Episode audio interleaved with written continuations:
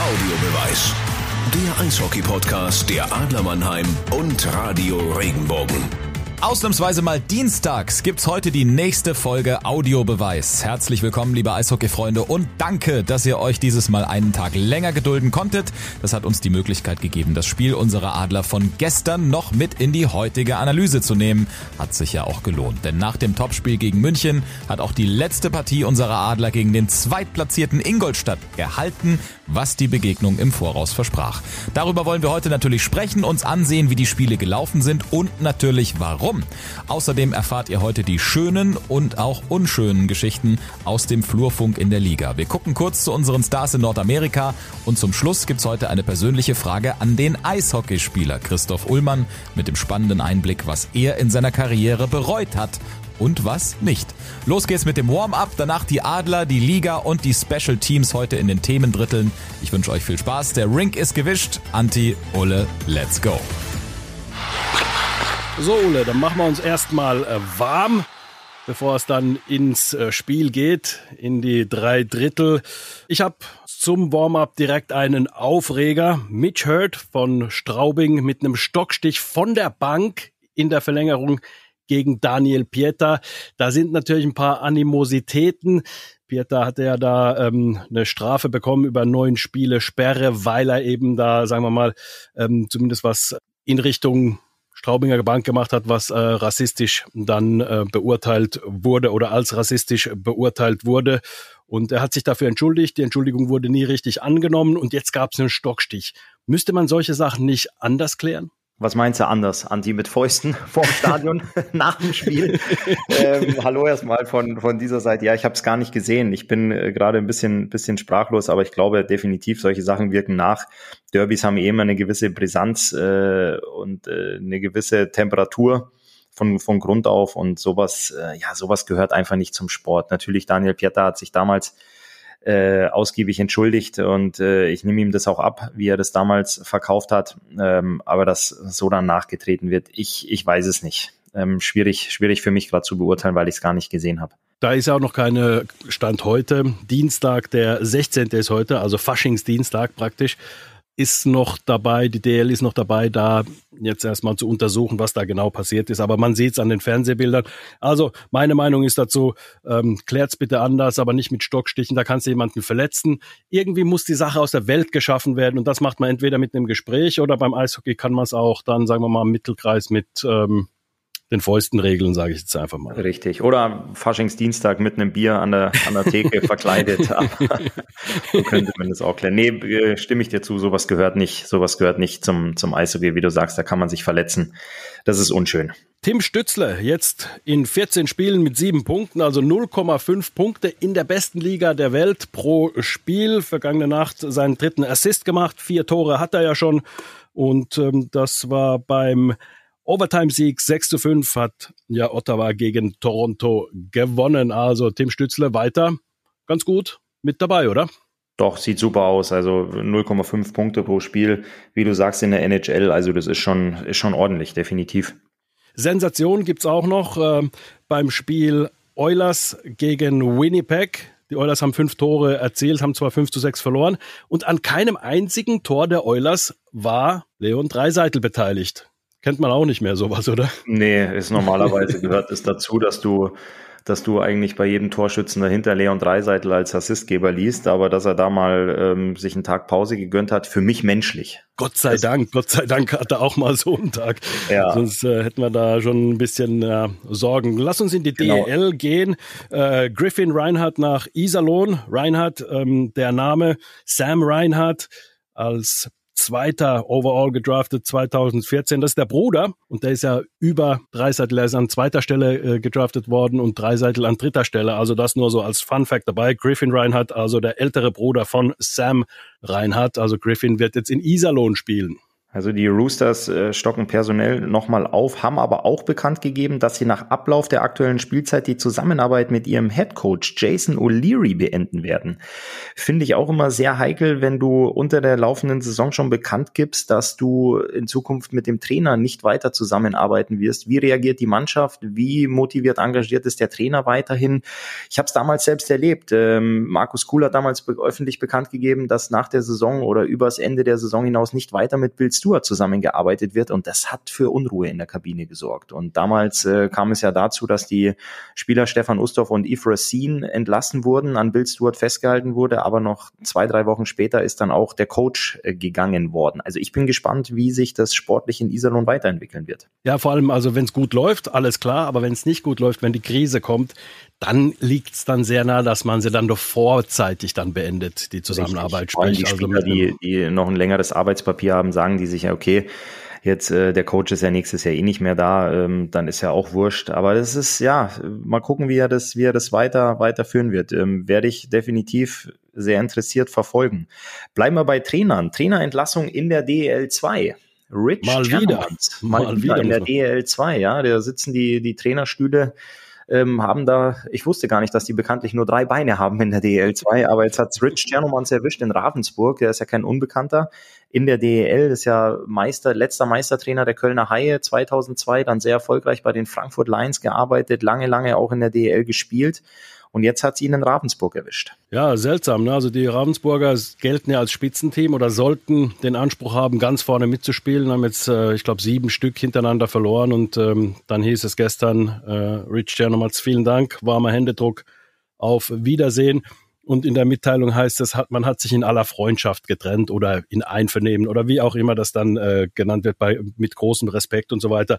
Ist ja schön, dass man keinen Dreck hinterher wirft, aber äh, schön ist so eine, so, ja, so eine Scheidung, sage ich mal, nie. Da ist schon immer ein bisschen Rosenkrieg auch dabei. Bestimmt, bestimmt. Die Einlaufzeit ist beendet. Damit gehen wir ins erste Drittel, Christoph. Und wie immer geht's um unsere Adler Mannheim. Schauen wir uns die letzten drei Spiele an. Am Dienstag den 9.2. in Schwenning 4 zu 0 gewonnen. Dann am Freitag den 12.2. in München 5 zu 4 gewonnen. Da werden wir sicher ein bisschen mehr, noch ein bisschen analytischer dran gehen an dieses Ergebnis.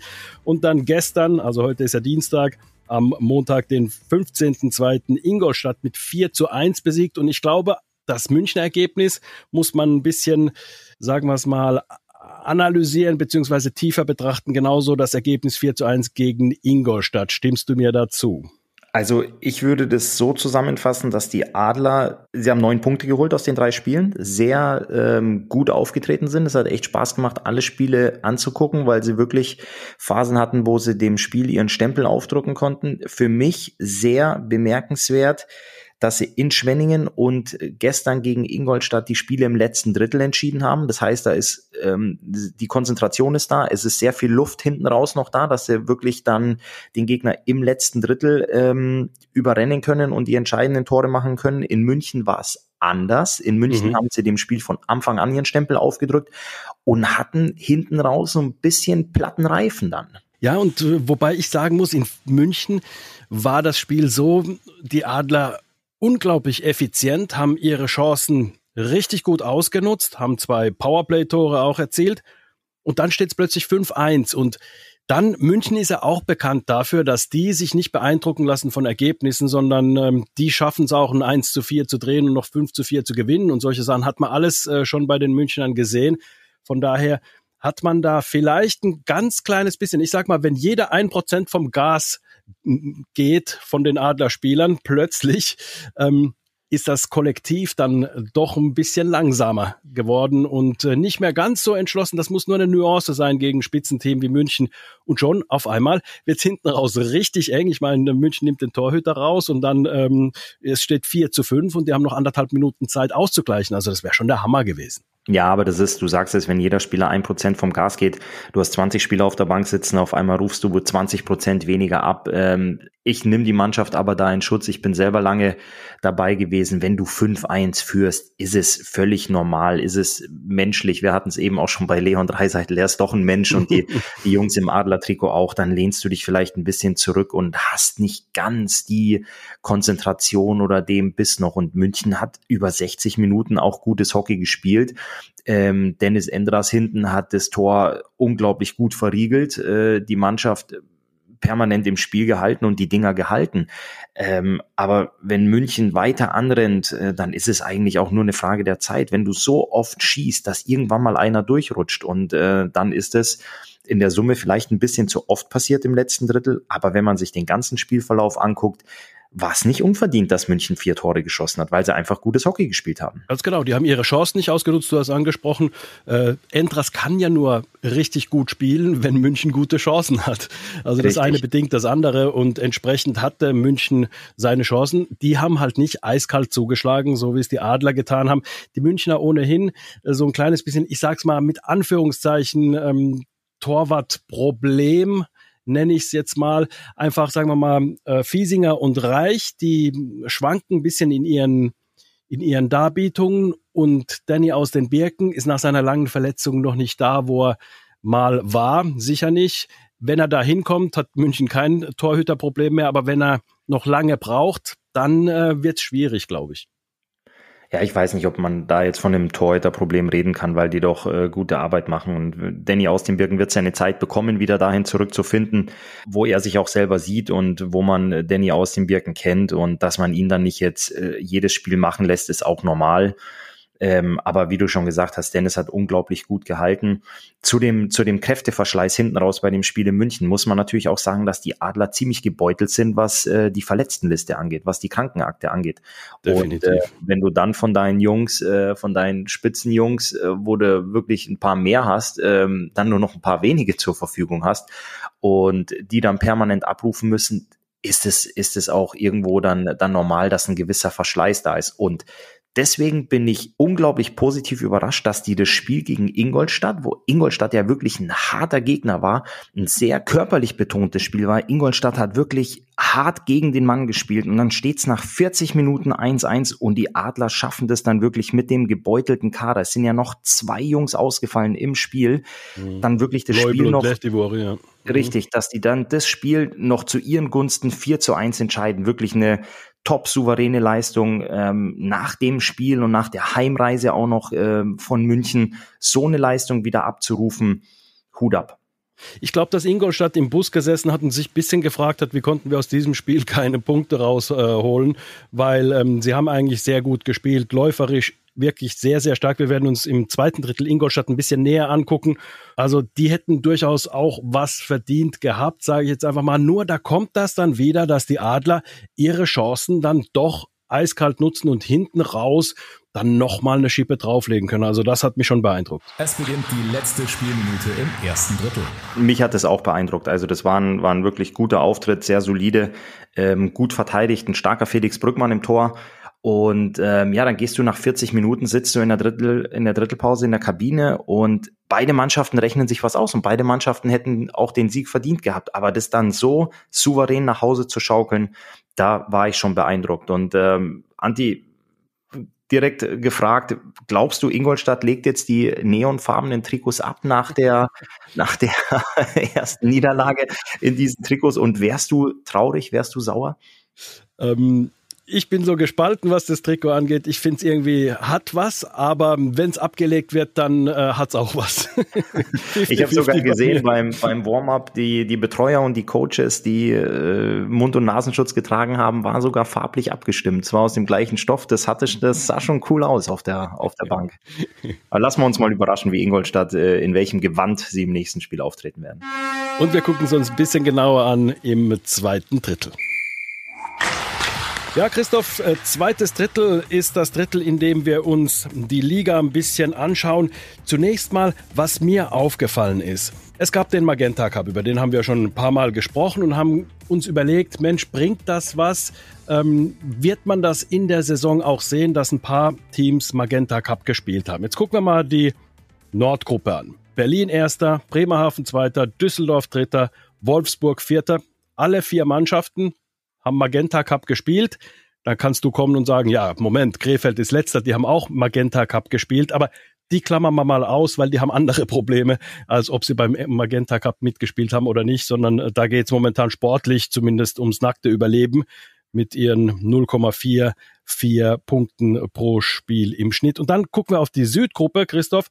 Mannheim erster, gut, Ingolstadt zweiter, die haben nicht mitgespielt, aber die wollen wir uns nochmal ähm, auch ausklammern und nochmal genauer anschauen. Dann München und Schwenningen, also München dritter, Schwenningen vierter. Also ist das ein Zufall? Das ist für mich kein Zufall. Du hast mit dem Magenta Cup eine Vorbereitung gespielt, in der es von Anfang an um Punkte ging, wo die Mannschaften sich äh, gemessen haben. Köln zum Beispiel hatte zwei Vorbereitungsspiele, die sind auf Platz sechs in der Nordgruppe und es ist einfach keine richtige Vorbereitung. Also nennen wir es, wie es ist. Äh, die Mannschaften, die da wirklich gut, Ingolstadt der einzige Ausreißer, den du angesprochen hast, aber die äh, unter Wettkampfbedingungen sich vorbereiten konnten, haben definitiv einen Vorteil. Wenn wir uns Ingolstadt anschauen, also die sich natürlich da auch nicht äh, groß vorbereiten konnten in diesen Wettkampfbedingungen, aber die haben zum Beispiel gegen Straubing gespielt. Das ist schon mal ein Derby. Die haben gegen Augsburg gespielt. Also die haben da schon, sagen wir mal, ein paar ganz gute äh, Spiele machen können. Plus, was ich sage, Ingolstadt hat natürlich auch von den Verstärkungen her direkt schon am Anfang richtig gute äh, Jungs geholt. Also wenn man sich äh, das Ganze anschaut, die mobile Verteidigung mit Marshall, mit Bodie, äh, mit Ellis. Ellis äh, kennt man ja aus Kölner Zeit noch. Das sind alles Spieler, die wirklich KHL-Format haben, weil die so mobil sind. Da wird da sehr auf Mobilität geachtet hinten und die sind hinten stark, also in, die verteidigen gut, aber schalten sich vorne rein und äh, wirbeln da richtig mit vorne und äh, pinchen da, gehen damit vor. Also ähm, das ist schon, glaube ich, ein Punkt, warum die Ingolstädter so gut sind. Plus, die haben den statistisch drittbesten Torhüter. Momentan die besten Torhüter sind ja äh, die Adler-Torhüter, nämlich Endras mit 1,76 und Brückmann mit 1,86 Gegentoren pro Spiel. Das sind schon überragende Werte. Ja, also die Ingolstädter haben auch einen überragenden Torhüter. Definitiv und nur kurz zur Erklärung, was du mit mobile Verteidiger meinst. Die sind, ähm, die drei angesprochenen auf Ingolstädter Seite, sind alle so ein bisschen vom Kaliber Mark Katic, die mhm. unglaublich gut Schlittschuh laufen. Also früher hatte man einen Verteidiger, der war zwei Meter groß und 1,95 Meter breit und hat da hinten alles über den Haufen gefahren und jetzt ist es wirklich dahin, gehend, ähm, dass Spieler gesucht werden, die unglaublich gut Schlittschuh laufen können, die ihrem Gegner teilweise einfach ablaufen. Also du musst den heutzutage nicht mehr zusammenfahren, sondern um deinen Zweikampf zu gewinnen, musst du oft einfach schneller sein und stabil im Zweikampf und ähm, dann schnell umschalten können, um die Scheibe wieder nach vorne zu transportieren mit einem schnellen Pass, mit einer klugen Entscheidung oder vielleicht selbst die Füße in die Hand nehmen und die Scheibe nach vorne transportieren. Und da hat äh, das, was du angesprochen hast, Ingolstadt sich unglaublich gut verstärkt mit den drei Jungs hinten, die das sehr, sehr gut machen. Und ähm, das ist auch eine, eine Stärke, die sie dieses Jahr auszeichnen. Und deswegen stehen sie auch, stehen sie auch da oben mit dabei in der Tabelle. Beim äh, Spitzenspiel gegen Mannheim ähm, gab es dieses 4 zu 1 und wir waren uns einig, dass eigentlich das 4 zu 1 zumindest das Spielgeschehen nicht ganz wieder äh, gibt. Fehlt den Ingolstädtern vielleicht ein bisschen mannschaftlich die Erfahrung, die die Adler haben, der Kern der Mannschaft ist ja in Mannheim doch zusammengeblieben. Äh, sieht man das dann in solchen Spielen? Ich fand Ingolstadt, ich finde die dieses Jahr sehr, sehr gut aufgestellt. Also einfach mit den Verteidigern, die wir eben angesprochen haben, die unglaublich mobil sind.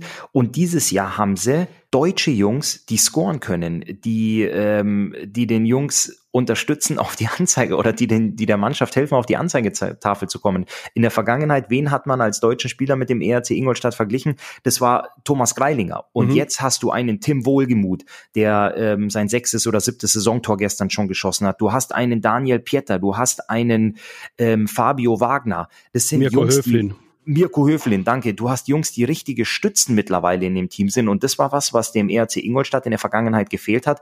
Und wo sie jetzt aber dieses Jahr, vor allem auch mit Daniel Pieter, den sie aus Krefeld gewinnen konnten, der da vom Hof gejagt ist, wirklich Jungs, die scoren, die punkten und die der Mannschaft gut zu Gesicht stehen. Also durchaus äh, Ingolstadt äh, jemand, mit dem man oder eine Mannschaft, mit dem mit der man rechnen muss, wenn es dann um die Verteilung der ja, letzten Spiele geht, sage ich jetzt mal. Jeder will ja das letzte Spiel äh, der Saison spielen. In der Nordgruppe, die Eisbären überraschen mich ein bisschen. Wir hatten es ja davon, Magenta Cup katastrophal, auch nicht so richtig gut in die Liga gestartet. Plötzlich ging's. Äh, sicher auch den ähm, Last-Minute-Verstärkungen dann geschuldet. Wenn man Chris Foucault, Matt White anschaut, das sind schon äh, richtig gute Spieler. Plus Leo Pföderl scored am Fließband. Nöbels ohnehin einer der besten deutschen Spieler in der Eishockey-Liga oder überhaupt einer der besten Spieler in der du deutschen Eishockey-Liga überhaupt. Du sprichst also, es an, die Reihe ja. mit Nöbels, Pföderl und Reichel ist ja. die erste Sturmreihe, die punktet jedes Jahr. Was hat Marcel Nöbels hat, glaube ich, mittlerweile in acht Spielen neunmal getroffen. Der hat da so eine richtige äh, Scoring-Streak. Also das macht schon Spaß, den Jungs dazu zu gucken. Und ich freue mich, dass die Eisbären oben sind. Das tut der Liga gut, das tut der Gruppe gut und das wird äh, unglaublich interessant, wenn die Gruppen dann über Kreuz spielen, weil du mit den Eisbären einen Gegner hast, den du aus der Vergangenheit unglaublich unglaublich stark kennst und da freut sich, glaube ich, jeder aus der Südgruppe, wenn dann äh, diese, dieses Top-Team aus dem Norden, Norden anreist. Ich bin übrigens äh, auch ganz großer Verfechter davon, dass die Mannschaften, die eigentlich denen man eine gewisse Stärke zuschreibt aufgrund der Historie, dass die auch da spielen, wo man sie erwartet. Deswegen schaue ich immer so ein bisschen mit Bedauern Köln an, die in, auf äh, im sechsten Platz stehen in der Nordgruppe und da so ein bisschen ja einen Schritt vor, zwei zurück machen immer wieder. Also ich würde mir schon wünschen, dass diese Mannschaften da hochkommen, wobei dann Düsseldorf auch ganz äh, positiv, finde ich, ist auf dem dritten Platz. Es beginnt die letzte Spielminute im zweiten Drittel. Mit Köln finde ich es auch schade. Ähm, die gehören für mich auch ein bisschen weiter nach oben, weil das auch immer Teams sind, die, die viele Fans mitgebracht haben oder die Zuschauer ins, ins äh, Stadion gelotst haben, weil der Name einfach zieht. Und wenn die Haie dann auch noch erfolgreiches Eishockey spielen, hat es unglaublich Spaß gemacht. Ähm, auch wenn die Köln Arena voll ist, macht es mehr Spaß. Aber ich äh, mag daran erinnern, dass die Krefeld Pinguine ja auch mal ein Playoff-Team waren. Ähm, davon sind sie ja. jetzt äh, weit entfernt. Aber wir haben noch ein paar Spiele ähm, also abgeschlagen sind die Haie nicht, obwohl der Tabellenplatz jetzt nicht äh, so viel Hoffnung macht, aber punktemäßig ähm, können sie da nochmal noch mal nach oben greifen und ich äh, drücke diesbezüglich auch die Daumen. Da ist es ein bisschen enger in der Nordgruppe. Die äh, Kölner haben tatsächlich in Anführungszeichen nur vier Punkte auf die Grizzlies äh, aus Wolfsburg, die Vierter sind und haben sogar noch ein Spiel weniger. Also durchaus ähm, die Kölner, die uns zuhören, ähm, durchaus, ihr könnt es noch schaffen und wir hoffen auf alle Fälle, dass ihr es in die Playoffs schafft, weil irgendwie Köln gehört mit dazu, auch wenn es so eine große Rivalität mit unseren Adlern gibt. Die Karnevalszeit jetzt gut überstehen und dann äh, angreifen. Wir greifen jetzt nochmal an im letzten Drittel. Christoph, lass uns mal ein bisschen die Special Teams anschauen und darüber sprechen. Penalty Kill und Powerplay. Schauen wir uns mal das Powerplay zunächst mal in der Liga an. Bremerhaven erster mit 33,3 Prozent und nicht nach dem ersten Spieltag. Da kannst schon mal ein bisschen, wenn du zwei Powerplay-Tore geschossen hast, kannst du schon mal eine riesen äh, äh da stehen haben, sondern ähm, nach 15 Spielen 33,3 Prozent. Dann die Kölner mit 25 Prozent, Iserlohn mit 25 Prozent. Dann kommen die Schwenninger als einzige Südgruppenmannschaft unter den ersten sieben im Powerplay. Die Nordgruppen und da müssen wir eine Mannschaft wegnehmen. Welche? Wahrscheinlich die Krefeld Pinguine. genau, die sind da nicht dabei und die sind nicht über 20 beim, beim Powerplay. Alle anderen sind bei über 20 beim äh, Powerplay. Finde ich einen absoluten Hammer. Das ist ein Spitzenwert. Das sind normalerweise, wenn du 20 hast, äh, machst du schon drei Kreuze. Ja, normalerweise sagt man als, äh, als Coach oder als Mannschaft, man, man möchte die 25 Prozent angreifen. Also, dass jedes vierte Powerplay äh, zu einem Torerfolg führt, dann bist du sehr, sehr gut dabei. Hans Zach hat früher immer gesagt, ich trainiere kein Powerplay, weil dann trainiere ich ja 75 Prozent Negativquote. ähm, hat er auch recht gehabt, aber man versucht wirklich die 25 anzugreifen und da ist ähm, die Fishtown Pinguins mit 33 Prozent und der KIC auch mit über 25 Prozent, Iserlohn mit 25, Schwenningen 24. Das sind schon absolute Top-Werte. Also wirklich Hut ab, was die, was die Nordgruppe da, äh, vor allem wenn der Arm des Schiedsrichters nach oben geht, was die dann aufs Parkett zaubern. Jetzt schauen wir uns dann entsprechend die Überzahl der Südgruppe an. Und wie gesagt, Schwenningen als Ausreißer mit 24,2 Prozent. Danach dann schon Ingolstadt als zweitbestes Team der Südgruppe mit 17, Mannheim 16, München 15, Straubing 15, paar zerquetschte. Nürnberg, okay, die klammern wir aus mit 9,43, die haben auch andere Pro Probleme. Das ist das Pendant zu den Krefeldern. Wobei, da muss man ganz klar sagen, in Nürnberg ist das Außenrum nicht so chaotisch wie in äh, Krefeld. Also wenn man sich das anschaut, woran liegt das denn, dass in der Südgruppe eher das Penalty Kill stark ist und das Powerplay mittelmäßig und umgekehrt? Das ist äh, total schwierig zu sagen. Also Jungs spielen sich ja dann auch in einem, in, in einem Powerplay so in den ja, einfach in den, äh, in den Flow, wo sie einfach sagen, wir wissen, wir haben so eine Stärke, ähm, wie jetzt Bremerhaven das momentan macht, ähm, dass sie so ein Selbstbewusstsein aufbauen und wissen, wir können die Spiele einfach in unserem Überzahl momentan entscheiden. Und äh, genauso ist es aber auch andersrum, wenn du Teams hast. Wir haben das ja schon mal thematisiert mit einem Nico Kremmer, dem wir den ganzen Gesicht gegeben haben. Wenn du Jungs hast, äh, wo du weißt, wenn der Gegner viermal schießt, da kommen äh, vielleicht maximal einer durch auf unseren Torwart, äh, weil die anderen alle geblockt werden, ist es auch einfach was, wo du ähm, so eine breite Brust hast in diesen Special Teams. Aber warum sich das jetzt äh, so in den Norden, ähm, was das Powerplay angeht, und so in den Süden, was das Unterzahlspiel angeht, ähm, verlagert, darauf habe ich keine Antwort. Kann, hast du da, hast du da was erkennen können oder hast du da was rausgesehen? Überhaupt nicht. Ich, ich schaue mir nahezu alle Spiele an in der DL. Also es ist ganz, ganz schwer zu erkennen. Vor allem am Fernsehen, wenn du im Stadion bist, siehst, sieht man meistens ein bisschen mehr woran das denn liegen kann. Also ich finde, dass es in, auf, in, in den Gruppen so verteilt ist, finde ich, finde ich äh, sehr, sehr spannend. Vor allem, wenn es dann diese Breakout-Spiele gibt. Also wenn jetzt äh, die Bremerhavener mit ihren 33 Prozent im Top-Powerplay der Liga gegen das Top PK, also gegen das Unterzahl, nämlich dass der Adler, was mit 90,4 Prozent natürlich auch überragend ist. Also wenn du bei 90 bist, das ist schon, ähm, da muss man schon mal klatschen.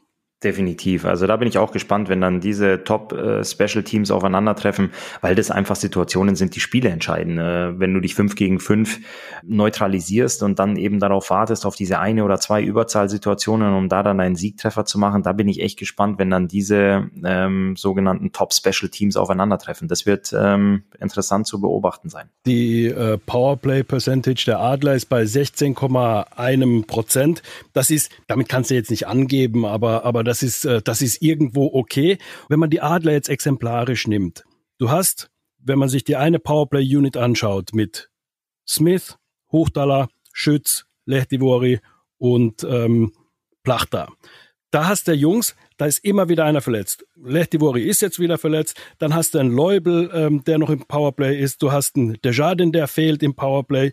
Also du hast einen Shinnimin, der jetzt fehlt im Powerplay.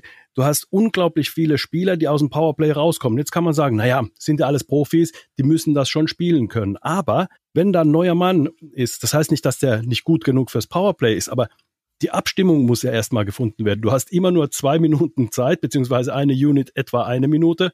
Und dann hast du den Gegner, der versucht, dich dran zu hindern. Also sich abzustimmen. Im Training ist es auch schwierig, das zu simulieren, diese Wettkampfbedingungen.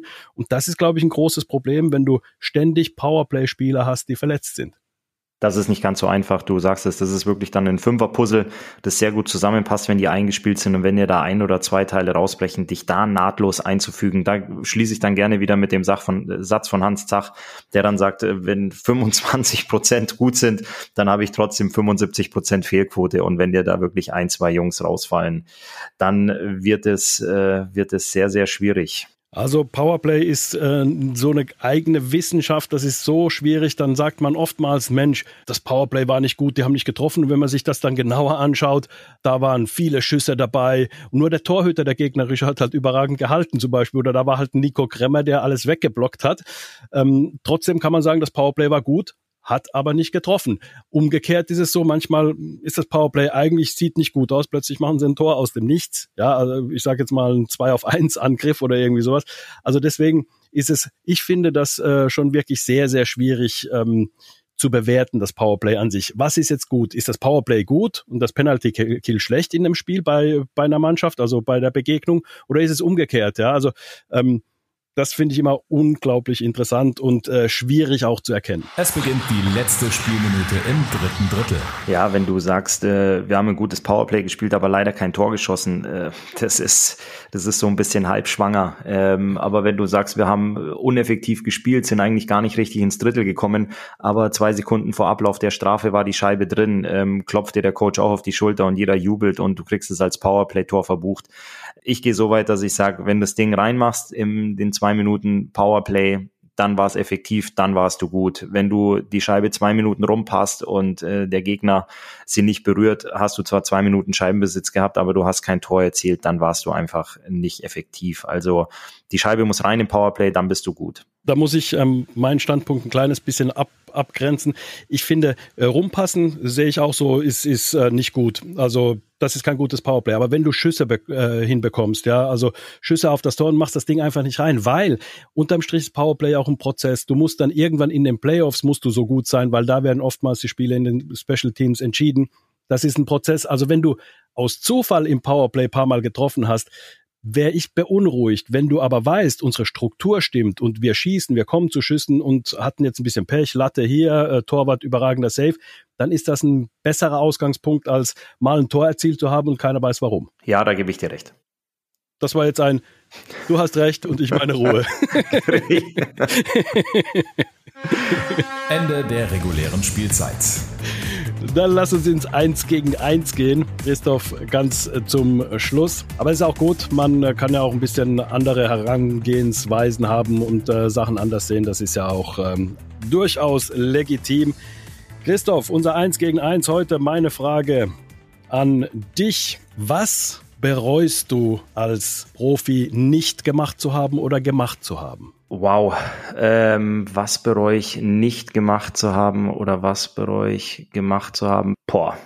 ja, ich, ähm, was ich definitiv nicht bereue, sind ähm, die Standortentscheidungen, die ich in meiner Eishockey-Karriere getroffen habe, weil man ja als Spieler oft mal in die Situation kommt, du hast äh, zwei, drei oder vier Vertragsangebote vorliegen und musst irgendwann am Ende des Tages mal, mal eine Entscheidung treffen, ähm, wo es weitergehen soll für dich, wo du deine sportliche Entwicklung siehst. Das machst du einmal als äh, junger Spieler und äh, ich nenne es auch mal als Single, wo du wirklich mit äh, der Eishockey-Tasche über der rechten Schulter und einem, einer kleinen Reisetasche über der linken Schulter durchs Land reist und guckst, wo du dich sportlich weiterentwickeln kannst. Ich hatte zum Beispiel mit äh, 19 habe ich für ein KIC gespielt, mit 18, 19 und hatte die Entscheidung ähm, zwischen den, ich glaube damals hießen sie Sinopret Ice Tigers und den Adler Mannheim. Und ähm, das ist so ein, ja, da liegen beide Vertragsangebote vor dir auf dem Tisch. Ähm, beide Trainer rufen dich an, erzählen dir, dass sie dich gerne hätten und dass du dich ähm, in deiner jungen Phase oder in deinen jungen Lebensjahren äh, bei dem einen sowohl auch bei dem anderen Verein sportlich am besten weiterentwickeln kannst. Und irgendwann ziehst du mehr oder weniger in der frühen Streichholz und sagst, okay, du ziehst dem nächsten ein grün-weißes Trikot an, was damals die Sinopret Ice Tigers waren oder entscheidest dich für blau-weiß-rot und wechselst in die Kurpfalz. Und ähm, das ist definitiv eine Entscheidung, die ich überhaupt nicht bereue. Ähm, zur damaligen Zeit war Greg Post Trainer der Sinopret Ice Tigers, der mich ähm, des Öfteren angerufen hat ähm, schön, dass ich ihn damals in Mannheim dann auch nochmal begegnen konnte. Wir sind ja zusammen dann 2007 deutscher Meister geworden. Mhm. Aber das war, also diese Standortentscheidungen waren definitiv was, was ich nicht bereue. Und im, im weiteren Verlauf meiner Karriere ist es ja dann so, dass man, ich hatte dann ja auch äh, zwei Kinder oder erst das eine, dann äh, das andere Kind, dann hast, äh, triffst du deine Entscheidungen ja ganz anders. Dann denkst du ja nicht nur, egoistisch und sagst, ja, da sind jetzt coole Jungs und die Stadt ist cool und da gibt's einen guten Italiener, äh, habe ich gehört, und vielleicht ein tolles Nachtleben und gute Trainingsbedingungen, sondern dann musst du ja auch ein bisschen weiter gucken, was ähm, was eben mit deiner Familie ähm, dort passiert. Ich möchte jetzt nicht zu weit ins Detail gehen, wo es mich hätte hin verschlagen können, aber ähm, ja, das waren eben in, in Entscheidungen, die ich nicht bereue, damals auch längerfristig in, in Mannheim zu verlängern, weil wir hier eine super familiäre Struktur auch hatten und ähm, sportlich war es natürlich auch super einwandfrei und dann auch in meine letzte Entscheidung nach Augsburg zu wechseln, da hatte ich tatsächlich sechs Vertragsangebote, wo es in Mannheim für mich nicht weiterging. Eins war äh, DL2, das waren die Frankfurt Lions.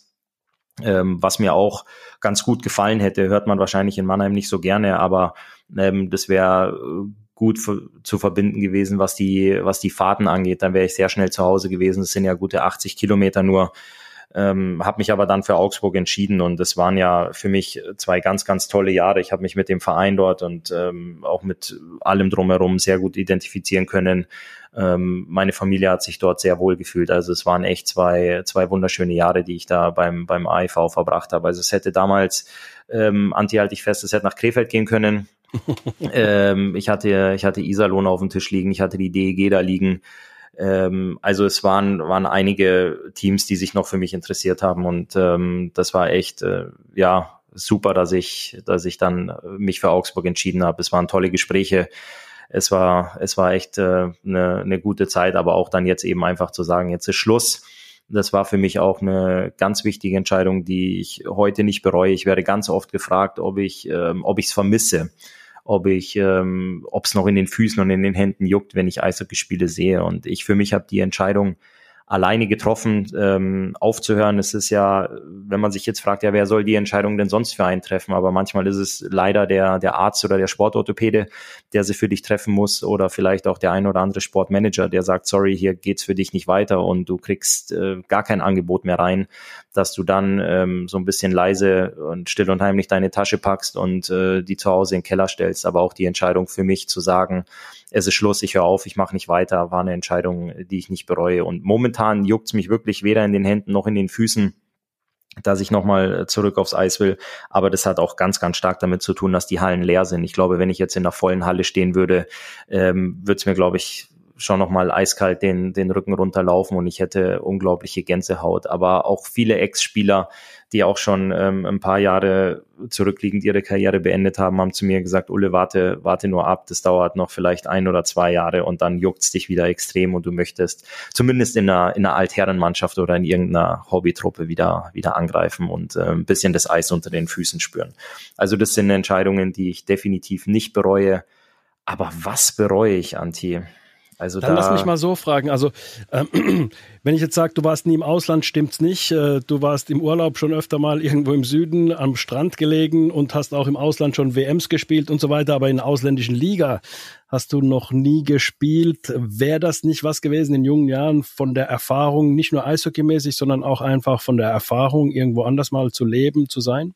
Ähm, ich hatte tatsächlich zwei Angebote. Ich hatte eins aus Schweden und eins damals aus ähm, Salzburg, wo ich vom, vom KIC zurück nach Mannheim gewechselt bin. Ich hatte ein, ein Adlerangebot und eben Schweden und Österreich. Und äh, das war was, was mich schon gejuckt hätte, gereizt hätte. Aber da muss ich zu meiner äh, Verteidigung sagen, dass ich doch so ein kleiner Heimscheißer bin. Also ich bin gern in Deutschland. Ich mag die Liga, ich mag äh, die Kultur, ob es jetzt im Norden ist, im Süden oder im, im Osten und im Westen. Ich bin gerne in Deutschland zu Hause, spreche gern die Sprache und ähm, ja, du kannst auch gut mich, Deutsch, wollte ich sagen. Also ich kann, auch gut vielen Deutsch, Dank, ja. vielen Dank. Und ähm, der Lennox war zu der Zeit auch schon auf der Welt und dann eine Entscheidung zu treffen, ins Ausland zu wechseln. Ich glaube, da hätten wir in Österreich große Probleme mit der Sprache gehabt. In Schweden wäre es einfacher gewesen. nee, aber das, äh, nee, das hat mich tatsächlich, das hat mich tatsächlich nie, nie gereizt. Ich hatte noch einmal die Option, ähm, beim KIC, ein paar Leute mögen sich vielleicht erinnern, als in den, in den Vereinen die die Playoffs verpasst haben und es auch schon frühzeitig feststand, dass sie die Playoffs nicht mehr erreichen konnten, gab es immer einen großen Ausverkauf. Den gab es damals auch zu KIC-Zeiten. Da ist ein Stefan Julien nach Österreich gewechselt, ein Kamil Pirosch ist in die Schweiz gegangen. Und ich hatte einen Anruf bekommen von Rico Vater. Den äh, kennt man in Mannheim bestimmt auch noch im Meisterteam ja. 2007 unter der Saison verpflichtet worden. Heute der betreibt er übrigens ein ähm, Team Horntons Café unter anderem. Ah, okay. Ja, und Rico Vater ist nach seinem Engagement bei den Adler Mannheim ist er in die Schweiz gewechselt. Ich glaube sogar zum EHC. Biel. Ne, nach Biel, nach Biel, genau, nach Biel nach ist er Biel. gegangen, ja. Ja, ja, und stimmt, ich war dann beim KIC und hatte wirklich ein unglaublich gutes Jahr mit äh, knapp an die 50 Scorerpunkten. Und Rico Vater hat mich angerufen und hat gesagt, Christoph, wir stecken hier in der Schweiz im Abstiegskampf und können uns nochmal verstärken. Und ich habe mit unseren Coachen, Coaches und Management gesprochen und wir würden dich gerne verpflichten. Und ich habe damals angefragt, ob das möglich wäre, dass ich äh, in die Schweiz wechseln kann und da ein paar Wochen spielen kann, dem Team da helfen kann. Ähm, das ist damals nicht zustande gekommen. Das wäre was gewesen, was mich schon gereizt hätte. Wirklich einfach nur so ein, so ein paar Wochen. Aber die Argumentation der Kölner Haie war damals äh, für mich sehr schlüssig und sie hatten mich gerade verpflichtet mit einem langen Dreijahresvertrag ausgestattet und wollten um mich und mit mir was aufbauen. Wir haben es leider nicht so gut hinbekommen. Ich war nicht so ein guter Bauingenieur im Haie-Trikot, nein, aber das wäre was gewesen, was mich gereizt hätte. Aber ich bin auch kein Mensch, der, der Sachen hinterher weint oder nachtrauert. Also ich bin wirklich mit allem happy und zufrieden ähm, wie es wie es in meiner Karriere gekommen ist und wie es gelaufen ist und vor allem waren diese Standortentscheidungen da sitzt man dann eben oftmals äh, wie ich es angesprochen habe ganz alleine in Köln ähm, als Single oder dann mit einer Familie am Tisch und ähm, trifft die. Und ähm, da bin ich, glaube ich, ganz, ganz gut gefahren in der Vergangenheit mit und habe nichts bereut. Wobei in der Schweiz äh, sagt man, kann man ja ganz gut Geld verdienen. Das wäre vielleicht in Biel, hätte man sagen können, willst du viel, spiel in Biel, aber ist halt eben dann nicht zu, zustande gekommen. Hast du dann statt Franken, hast du damals dann den deutschen Euro halt bekommen. Richtig. Ich nehme es aber wirklich mit äh, einem Fußballer-Zitat. Wir sind ein Eishockey-Podcast, aber da habe ich mal ein Fußballer-Zitat gelesen und das hat mich äh, echt gepackt. Da habe ich mal ein bisschen länger drüber nachgedacht. Und zwar einer der intelligentesten Fußballer, die den deutschen Rasen betreten haben, Kevin Großkreuz. ähm, nein, man weiß ja, dass äh, Kevin Großkreuz doch ein bisschen einfacher gestrickt ist, aber der hat tatsächlich mal gesagt, ähm, als er ein junger Nachwuchskicker war, der größte Ansporn für, für ihn, äh, bis ganz nach oben zu kommen. Er ist ja auch Weltmeister geworden, ähm, war nie das Geld oder der, der, der Hype, der um einen Fußballer passiert und der Luxus, den man sich dann leisten kann, sondern es ging ihm einzig und allein darum, vor diesen vollen Rängen zu spielen, ähm, vor einem ausverkauften Haus und vor dieser Stimmung. Und ähm, das fand ich sehr, ja, sehr bemerkenswert, diese Aussage, weil es äh, mir genauso ging. Ich bin ja damals äh, im Eishockey-Nachwuchs in Köln nach oben gekommen und ähm, habe den Umzug in die Köln Arena miterlebt und das dann gesehen zu haben oder auch im, im Friedrichspark, wo ich meine ersten zwei Jahre die Schlittschuhe für die Adler geschnürt habe, das sind Sachen, die viel gewichtiger sind als das, was du am Monatsende da überwiesen bekommst oder auch der tolle Vereinswagen mit dem Adler-Logo auf der Seite. Also dieses Woche für Woche da rauszugehen und äh, angefeuert zu werden, diese vollen Stadien und auch auswärts äh, ausgepfiffen zu werden am Seiler See oder ein Derby mit dem KIC gegen die DEG auswärts. Oder Frankfurt früher. Frankfurt, das ist äh, das was einfach was, was den Eishockeysport ganz besonders macht. Und da fand ich wirklich die Aussage von ihm phänomenal weil äh, das mir genauso ging und ich bin mir auch sicher, ganz, ganz vielen Eishockey-Cracks äh, genauso geht und die das jetzt so unglaublich vermissen. Also das kann dir kein, äh, kein volles Konto oder kein Gehaltscheck am Ende des Monats geben, was dir einfach die, die Fans und die Zuschauer und die ganze Atmosphäre Woche für Woche in den Stadien gibt. Und wenn wir da den Bogen spannen auf heute, wo keine Zuschauer zugelassen sind, ich habe gestern irgendwann mal gesagt, ich habe mich damit abgefunden, aber gewöhnen werde ich mich da nie dran. Also das darf äh, nicht mehr der Fall sein. Du hast gerade beschrieben, wie wichtig das ist, dass äh, die Fans da sind und wie sehr sie von den Spielern vermisst werden. Wenn man mit den Spielern spricht, ist es tatsächlich klar, wenn das Mikrofon an ist, muss ja jeder irgendwie sowas äh, Gutes sagen. Aber die sagen es auch, wenn das Mikrofon aus ist. Die sagen auch, Mensch, ähm, das ist halb so schön. Wolfi hat es gestern gesagt, hat gesagt, Mensch, wenn die Fans nicht da sind bei so einem tollen Spiel, erster gegen zweiten, das nimmt schon sehr, sehr viel von der Freude. Auf der einen Seite, man muss sich selbst pushen, normalerweise pushen einen die Fans und jetzt muss man sich selbst irgendwie versuchen, da rein zu pushen. Umso schöner ist es dann, solche Spiele gesehen zu haben, äh, wie gestern, dass es dann trotzdem ein gutes Niveau äh, war, ein Top-Niveau war. Und wenn Fans da gewesen wären, was meinst du, was für ein Spiel gestern gegen Ingolstadt dann ähm, wir dann gesehen hätten? Das, äh, da gebe ich dir vollkommen recht. Und jetzt auch das nächste Auswärtsspiel der Adler in Schwenningen. Oder wir haben ja eben drüber gesprochen, die letzten drei Spiele in Schwenningen, in München und das jetzt eben auch viel diskutierte Spiel gegen Ingolstadt, das mit Zuschauern. Das ist einfach was, was äh, die Jungs auch vermissen. Also klar gehen die ihrer Arbeit da unten nach und äh, spielen Top-Hockey, aber da fehlt äh, definitiv viel, viel mehr als das gewisse oder die Prise Salz in der Suppe. Also da fehlt das ganze Huhn in der Suppe. Gutes, gutes Schlusswort von Christoph.